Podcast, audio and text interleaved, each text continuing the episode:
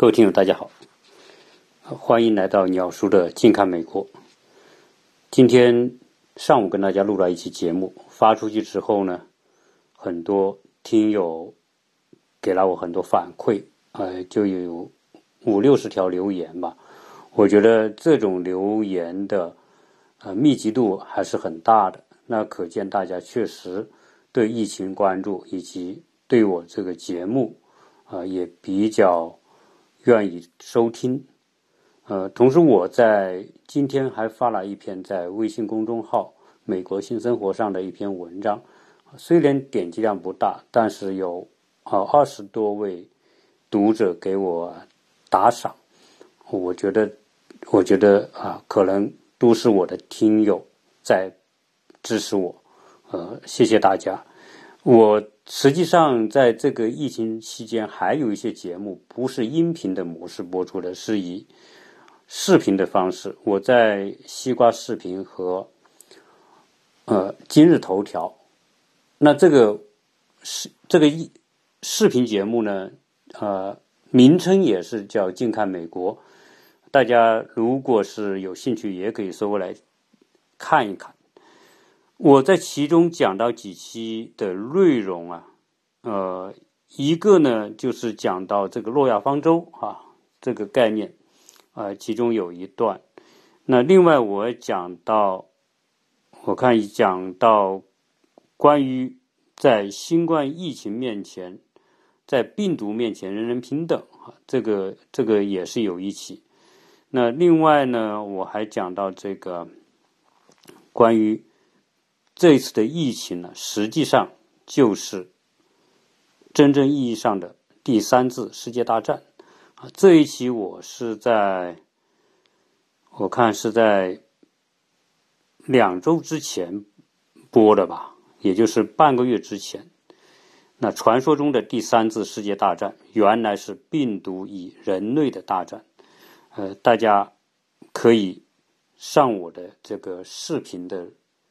栏目里面去看一看，如果你觉得有兴趣的，可以可以了解一下。呃，今天做完节目之后，我就去寄口罩啊，因为我在节目里面讲到，我一个很好的朋友，他们在澳洲，他的他的亲戚侄儿吧，在美国，啊，应该在密西根还是在哪一个州？然后呢，我们就赶着跟他们去寄口罩。现在这个在亚特兰大这个城市呢，啊，它也是有戒严的，就是在当趟里面。当然，在当趟之外呢，看不到戒严的这种氛围，大家该干嘛干嘛。那我们要去邮局寄东西啊，自然还是要掂量一下，因为什么？因为现在这个我们这个州公布的确诊人数差不多是一千四到一千五之间。那这个这个水平，按照道理来说呢，你整个州啊确诊的这点人也不算很多，但实际上，因为在乔治亚州呢，亚特兰大这个都市圈占的人口已经达到百分之六七十，都在这个都市圈里面，啊六七百万人口，所以这些被感染的人多半都是在这个都市圈里面，也就是说离我们很近。实际上，我们现在在的这个县，啊，被确诊感染的人数啊，是我们这个州最多的，所以我们出去还是有危险的。但是，这个朋友这边的需求，我们我们必须做嘛，所以我就跟我太太一起，我们说开着车，把要寄的东西准备好，来到邮局啊，在我在最近我寄几次东西给朋友。啊，都是从邮局寄出的，邮局它的邮费也比较便宜啊，比什么呃联邦快递啊、这个 DHL 啊、这个 UPS 还是低一些，所以我们去邮局寄。呃，我上次去寄的时候，很多人排队排有排二十多米，我就很紧张。呃，那一次呢，没戴口罩，只戴了一个手套啊，就一次性的手套，胶手套，然后做完这些。之后呢，就把手套摘了，给它扔了。这一次呢，我们去到邮局，哎，发现邮局人很少，可能现在大部分情况下，大家能待在家里，可能都待在家里。那邮局人少，我们还是不敢掉以轻心，所以我是戴了口罩，戴了帽子。我的衣服是呃专门挑了一身衣服是出门穿的，呃，然后戴上手套。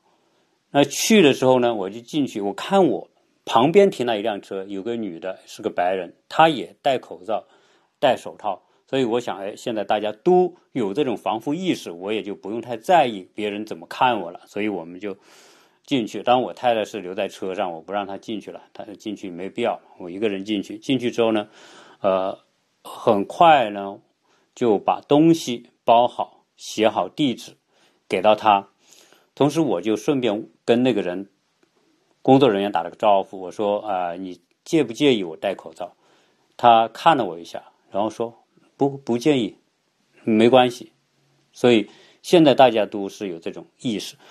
呃，我记这个东西的时候有一个细节，实际上我是特别担心啊。这这为什么美国这个美国人啊，有时候啊，你要是看他们某些习惯，真的要一下子改变是很难的。首先，这些工作人员没有戴口罩，我看两个工作人员柜台上没一个戴口罩的。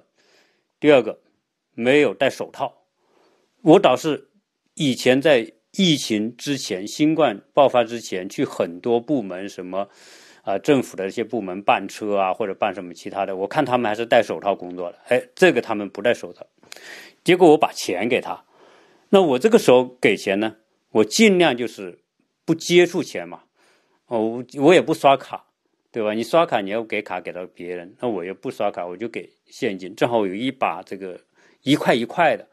那我记这个东西，我就给零钱给到他，那一给就是好几张嘛，给他他。结果这个老兄拿到这个钱之后呢，很认真的数这个钱，他这个数的过程当中，就很习惯的做了，基本上每个美国人都会做的那个动作，就是他这个钱呢数不开的时候呢，他就拿这个指头食指在舌头上舔一下，再去数这个钱。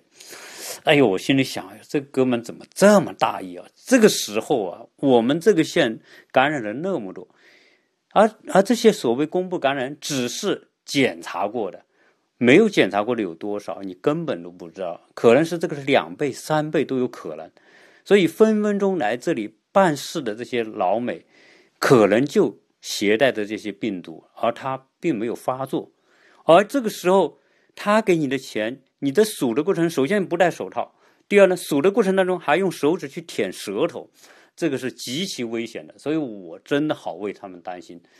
呃，据说在现在的很多部门，你比如说收费站、汽车收费站，美国也有也有过路收费的，呃，你除了有些刷卡，它也有收现金的那些那些嗯车道，那就有这些收。费的这工作人员，因为拿别人的钱，最后呢感染的，所以我在邮局，我看到这个老兄这么干事，我真的是为他捏一把汗了，因为他一天要舔多少多少下舌头，你根本不知道，而他呢，可能他自己也不知道他舔多少下，因为这个就是一个习惯动作。那有专家说啊说，为什么叫我们戴口罩？戴口罩就防止。你去用手摸鼻子和嘴巴，因为戴着之后呢，你就你就你就不会摸它嘛。为什么戴眼罩？眼罩是防止你摸眼睛的。对，一个人日常习惯上要摸眼睛、鼻子、嘴巴大概九十下，这是在非疫情以前，就是正常生活当中的统计。一般情况下，你少则六七十下，多则八九十下，但变成习惯，而这哥们。就每天就这么舌头、手指舔舌头，然后去数钞票，而在这个疫情期期间，手指舔这个舌头，我可不仅看到这个邮局的这个老兄这么干，好多人都这么干。去别的部门办事，他照样这个舔舌头啊，这就是美国人的某些习惯。美国人有几个习惯吧？舔舔手，吃东西，比如说吃完一个蛋糕，然后那个手最后那个手指在嘴里舔来舔去，舔来舔去，好像很香，就像婴儿那样。他根本不觉得这个动作有什么不好，但是我们看到这个动作就觉得特别不好。哎，人家就是习以为常，这就是美国。好，那 你看我我我讲这个细节讲这么久，好，记完之后呢，那我太太就跟我聊，她说最近呢有几件事情啊发生在我们身边的，一件事情就是我们有个朋友，她在医院这边的医院一间很大的医院工作，她和她老公都是这个医院的医生，结果她在微信群里面就讲，她确诊。这个阳性，也就是他有病毒携带了。这个朋友他原来跟来经常来我们家的，因为小孩子学画画课，那个画画课的老师到我们家来给小孩上课，他的小孩顺便到我们家来，所以他跟我老婆很熟啊，一起聊天散步。结果呢，在群里看到说他感染，他怎么感染的？那无非就在医院工作的时候，病人传给传给他的嘛。哎，因为他们不习惯戴口罩，他的这个部门是一个叫语音矫正的，就是关于小孩发音的这么一个声带这个方面的，他是一个这个矫正师。哦，他后来感染，因为有点症状，检测之后感染，那他现在就呼吁，因为什么？因为他所在的医院，包括我们附近其他的医院，很多医院的医生真的就没有充足够的口罩。和防 防护设备，因此呢，呃，他也不信。当然，呃，这个他很年轻啊，可能二十多二十多岁，呃，最多三十岁吧，身体很好，所以我估计呢，他不会有太大的问题哈。我们也准备给他一些建议。他本身是医生了，所以他们肯定有他们的一些方法。然后她老公呢，是原来她跟我说，她老公是麻醉师，这个医院的，在这边麻醉师还是很厉害的，要要考到麻醉师的执照是相当的难。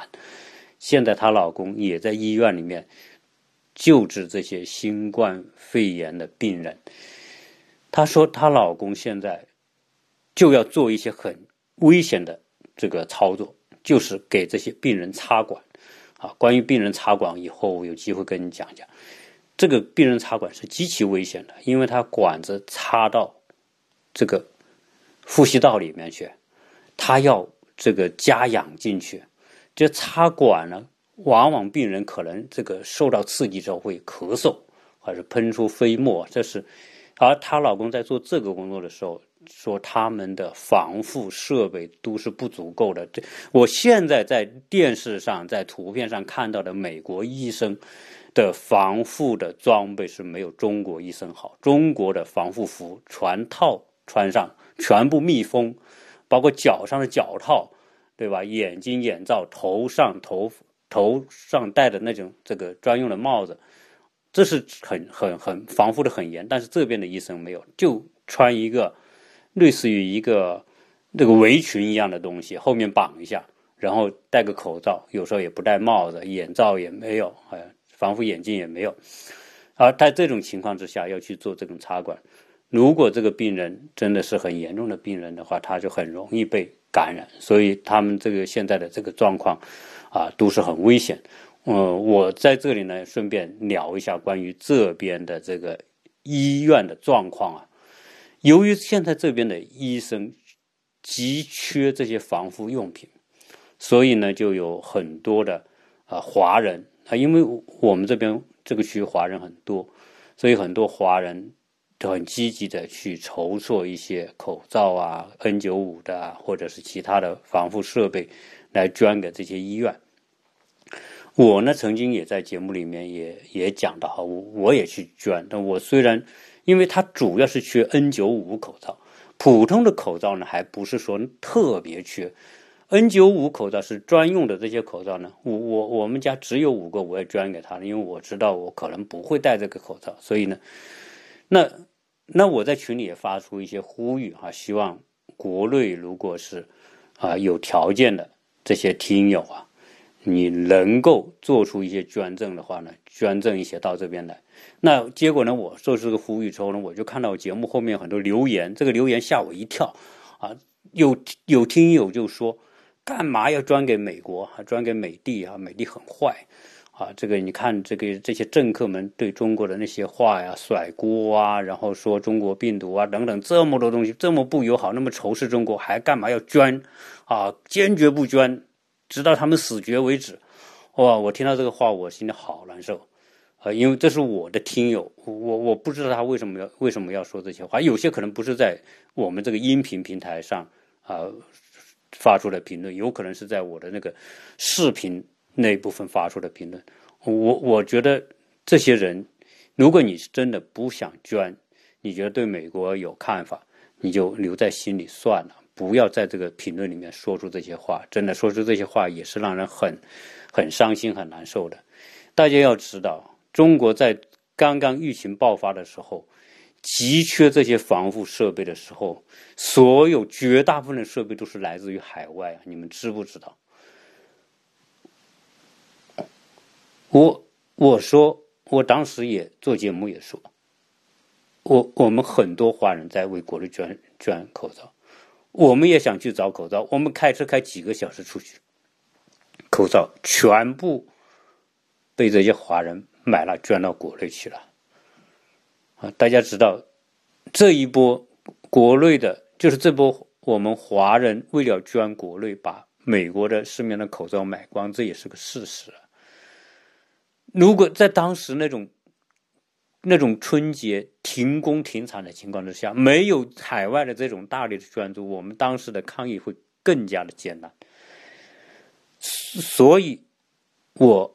听到看到那些听友那么留言，真的，你要知道，政客有些话确实，包括我，你看我做的节目里面，我是极为不认可把疫情政治化，特别是不认可没有眼光的政治家在执掌一个国家的时候，给国家带来了深重的灾难。你看我谈了很多这个东西，但是这个并不能阻止我。有机会的时候，我还要捐赠给当地的医生，这是人道。我们不能把政客的那些东西和我们身边的这些医护人员的需要去作为一个链接。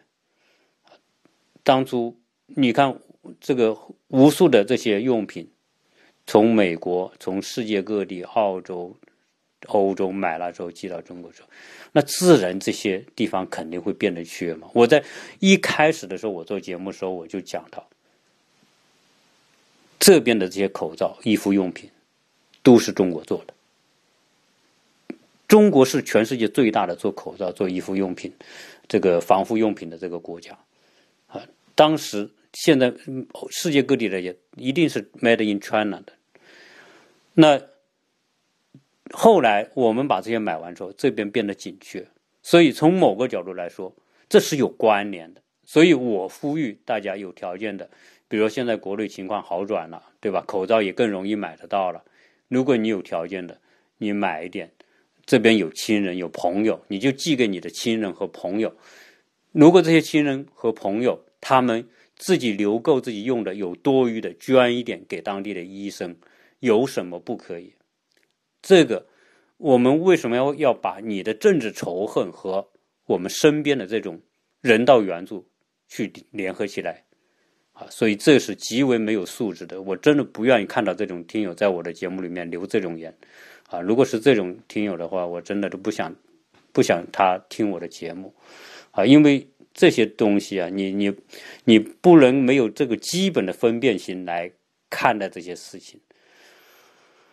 好，那我这个事情说到这里就就算了哈。那今天呢，呃，作为节目呢，呃，跟大家再聊一聊这个美国现在的一些状况啊。呃，我这两天跟旧金山的朋友打电话，跟纽约的朋友打电话，洛杉矶的朋友打电话，了解一下他们那边的情况啊。基本上呢，啊，现在美国就是停摆，但是美国式的停摆我也讲了，美国是。是，大家是说放下工作，学校不开不不开学，然后大家就是居家，对吧？隔离。但美国当时这这个号召就是十五天啊，你待在家十五天，十五天之后，那看情况要不要工作啊？以目前这个美国官方的口径是说，十五天之后要在四月十二号之后开禁，四月十二号复活节。啊的时候呢，美国要开禁，那为什么要开禁呢？啊，因为这个经济停摆会带来巨大的损失。从美国的这个官方，我们说的美国的决策者、美国的领导人的口径，就是说，这种停摆对经济的打击很大。那为了保经济，就不能够让这种停工啊这么持续下去啊！这个对美国的打击很大，因为他有一个话是很直接的吧？你不不能用让解决。这个问题的这个方法变得比问题本身更严重，就是说，你不能为了抑制疫情，然后带导致的这个灾难，比如说失业啊，或者是饥饿啊，或者导致死亡，比疫情本身还更多。言下之意是什么？就是说，如果你这么，我们整个的经济这么停滞下去。那会带来比疫情死的人还更多的这种后果啊！这个我不知道这是什么逻辑哈。在这个我们说这个呃大爷的这样一个思维哈，美国这位最大的大爷这个思维，有时候呢让人觉得就是一根筋，对吧？他他就觉得这个经济是第一的，其他的是第二的。这一点是是在美国社会也很多人对他诟病，不光是这个。呃，我我是这么看的，就像比尔盖茨在听到这种呼吁之后，他觉得不可思议。是，就算停摆会带来经济损失，但是一定是要先解决疫情。如果不解决疫情的话，你经济始终没有办法往下干啊。所以，这个疫情解决疫情和经济。它不是一个可以同时存在的，它是有一个前提、一个一个后果的。如果你的疫情不解决，你想，你想一边控制疫情，一边还要开工，还要生产，还要经济活跃，还要消费，对吧？他还号召大家复活节之后进教堂、去餐厅，对吧？我希望看到教堂很多人，然后我希望餐厅活跃起来啊，希望希望看到大家去消费。啊，消费干嘛？消费是为了经济的流动。我曾经讲，他说在四月份之后要给大家发钱，对吧？每人发一千美元，小孩发五百美元，一个家庭发三千美元。这是因为美国是一个极为我不叫什么说呢，就是说他的这个中产阶级啊，他的收入就是在精打细算的前提之下。每个月全部打平，他没有什么多余的钱可以存的。你现在一个月让大家不上班，那意味着一个月没收入。对于美国的家庭来说，一个月没收入就是灾难。所以，他以这个为理由说：“哎，大家去复工，要去上班，要去消费等等。”啊，但事实上，疫情是和这个和这个呃经济的运行，你很难两者。并行往前走，那他的理由是说，你说疫情会死人，死人有什么了不起？一年也不就死这个几万人，对吧？我们每年都死好几，都死好几万人，不都这么过来的吗？同时他说，你说疫情死人多，还是我们交通事故？我们每年交通事故死多少人？死十几万人，对吧？那比你这个死的人多得多。那是不是因为交通要死十几万人，又让大家都不开车呢？所以有时候这个逻辑，你你觉得你觉得是不是很好笑啊？就是，就是说，他认为说保经济比控疫情还重要。那问题是，它不是一回事。你说交通事故死人，对，每年都死这么多人，但是呢，你交通事故死这么多人，你不会，你带来的后果的严重程度就这么多人死亡。但是疫情不同，你疫情不控制，疫情可不是交通事故，你疫情不控制，那就是几何基数的增长。那最后全美国百分之五十的这种感染，百分之五十里面百分之十要住院，百分之五十多少？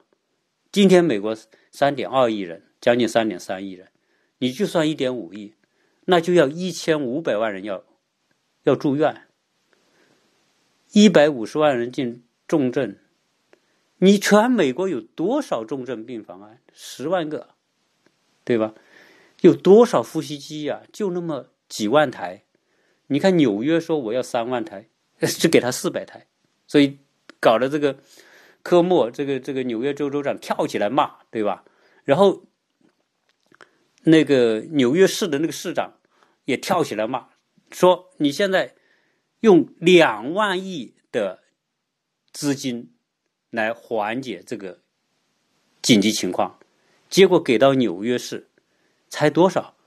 才百分之一的费用。他说：“我现在纽约感染的人数是全美国三分之一。对呀，现在美纽约是三万六千多人，现在美国对吧？八万多。我我不说数字了，因为一说数字，大家就会过几期过过一个星期听之后就觉得过时了。我不说这个数字，现在就是纽约感染的人数占全美国三分之一，但是给到的救助少的可怜。”呼吸机少的可怜，方舱医院没有，啊，就是就是这种情况，所以呢，现在最高决策层的这个思路决定了美国的这个疫情接下来怎么走，怎么来抗这个疫情。如果是要想又想保经济，又想抗疫情，这两者这个是不成立的啊。首先，这个是不成立的，所以十五天之后开工啊，大概率。我估计是因为你在十五天之后，正好是美国疫情爆发的高峰期，也就是说，也许十五天之后，美国这个被感染的人已经翻了好几倍，对吧？可能是的几十万，或者是更高，啊，弄得不好，搞个上百万出来，那你都你这个国家就会崩溃掉的。这种情况之下，你是不可能再运行经济的，在。这种特殊的疫情之下，经济和疫情它就是只能两者选其一，而且你必须选控疫情，不可能说我又想控疫情又想保经济，这是绝对不可能的。那说到这里，就是这个最高决策者不听专业的意见啊，这是典型的不听专业意见。我记得视频上有一句，有一个视频特别有意思，他把。这个这三年多来，这个大爷，美国最大的这位大爷所说的所有的话，说没有人比我更怎么怎么样。这一句话，没有人比我更懂经济，没有人比我更懂新冠疫情，没有人比我更懂病毒，没有人比我更懂什么什么是是什么科技等等一大堆的所有的话收集起来，这个人也够牛的啊！真的收集起来，你去看看，那就可见什么？可见这个人特别自大。那如果你是很自大的话，你变成什么？你专业的意见他就听不进去啊。这但是才会出现说美国的那个美国的钟南山，这个安东尼福奇，他无赖呀。他说总统说话说的不对，你总不能让我跳上去把他推下推下这个讲台吧，对吧？这就是这个情况。所以，由于美国的专业人士在这种极为专业的。疫情面前发挥不到应有的作用，或者处于应有的地位，才导致美国今天的疫情到今天这一步。这个真的是，我觉得是灾难。这种灾难里面，人为的人祸的成分是相当的大。至于有多大，没法去评估。你说是百分之七十、百分之八十、百分之五十，你没法评估。但总之，如果你关注新闻的话，你一路关注下来，最后你心里就会有个评估。以目前这种对抗疫情的思路和方法，那美国始终不得要领。啊，不得要领的结果，那就是什么？就是这个感染的人数会不断的增加。当然，在美国最最危险的是哪里？就是人口密集的地方。到现在为止。美国的，你看为什么我那我可能有些话是以前讲过，为什么纽约是最最先呢？实际上是华盛顿州，对吧？华盛顿州当时好几百例的时候，纽约才几十例，那远远都不多。但为什么今天纽约成占据了全美国三分之一的这个感染人数？就是因为纽约曼哈顿。这个人口密集度大，以及它的公共交通系统太完善，由于这个城市人口巨多，所需要的服务量巨大，而这种服务量就是要靠人与人之间的传递，才导致纽约成为重灾区。所以，如果讲到这里的时候，大家就会知道，美国的目前这个情况，很肯定是啊，你会翻着跟斗往上走啊。这个人数，你最后你哪天起来一看，怎么这么多人，你都不用奇怪哈。这个，这个本身它这个逻辑就是这样，它的本身的防控方式就导致了它是一个，它不是那种严厉防控的模式。所以你看，我今天出去办事，对吧？我讲我去邮局的情况，你就会知道多少漏洞啊。那跟我们中国这个情况最后。中国老百姓人人都知道怎么去防疫情、防病毒，啊，大家又很配合。这个老美就是不配合。结果今天我在视视频里看到，年轻人还在聚会，而且聚会怎么聚会啊？就一堆人堆在一起，那这不是灾难吗？结果呢，这个防控人员来，警察就把这些人围着，然后你不要堆在一起。我看那个消毒的人就对着那一堆人去喷，那个头上一直就是那个杀毒药水，就他们喷。哎呀，这些小孩，这些王八蛋也不知道，就真的要走，还是待在那个地方，就任你喷。所以有时候你就想想，你就没解啊。如果你遇到的老百姓是这样的老百姓，你说你还怎么解？就没解。所以，实际上这个美国看到的情况和欧洲，它真的就是差不多，就是这个同一类人、同一种思维、同一种方式啊。所以。我把今天呢我们所看到的这些情况呢，啊，也及时分享给大家啊，因为大家真的确实有很多我的这个铁杆的这个粉丝啊支持我啊，所以呢，我有点什么感触想法，好像变成我变成一种什么，变成一种这个实况转播，实际上也不是实况转播，就是把身边的一些事哈，美国的情况。以及我对美国的一些点点滴滴的考虑，啊，在这里呢，我还是做个我个人的呼吁。当然，你听不听无所谓，啊，因为现在我们身边呢，确实很多我们的邻居华人，啊，因为他们有的在医院工作，啊，他们就呼吁我们，如果有条件的捐点这些防护用品给医院，啊，在这个捐的过程当中，不要，我个人认为就不要带太多的政治偏见。啊，什么情况我再捐，什么情况就不捐。如果你有条件，如果你有亲人在美国，首先你把你的亲人先问他有没有这些东西，没有的话，你寄点给他。啊，因为最近我好几个朋友也问我要不要啊，有没有啊？我说我确实需要，啊，他们也给我寄，但只是现在寄呢，肯定不那么快。但总之，只要你寄了，你用的是正规的，比如说顺丰啊、DHL 啊，这个联邦快递啊。UPS，你用的这些正规的渠道，大概率还是会寄到，只是有可能会慢一点而已。你寄过来之后呢，啊，如果是你寄到我这里来，你信任鸟叔寄给我，我呢就会把这些东西登记一下，最后呢也转给当地的这个捐给当地的医院，啊，那这一点呢，我觉得是我们每个人能做到的情况之下，你就做。啊，如果你确实做不到，没条件，那大家也不会怪你，这个都是出于良心、出于自愿来做的事情。好，那个接下来呢，有两期比较敏感的话题呢，我就会在明天上到我的微信公众号上面去，因为我的微信公众号呢，现在每天只只能上传一篇文章，所以呢，我就反正每天传一点吧，这几个渠道。呃，都把我的一些内容呢，呃，给它放上去。所以大家，呃，如果是被看，如果被下架，我我因为我也不知道怎么通知大家，你知道吧？因为，呃，我是在你看我在这个音频平台上，我在留言里面的很多东西是不能留的。你看我留出来，它会删掉。比如说我留说，哎，你去微信公众号这种话，我都不能留。我留这个，他就会嗯，就就把我删掉。